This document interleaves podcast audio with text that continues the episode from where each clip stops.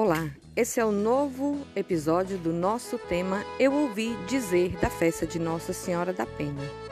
Eu ouvi dizer que as famílias se reuniam no início de janeiro para colocar os ovos das galinhas para chocarem, os porcos na ceva e também a vaca num bom pasto, para que em setembro estivesse tudo perfeito para a grande festa.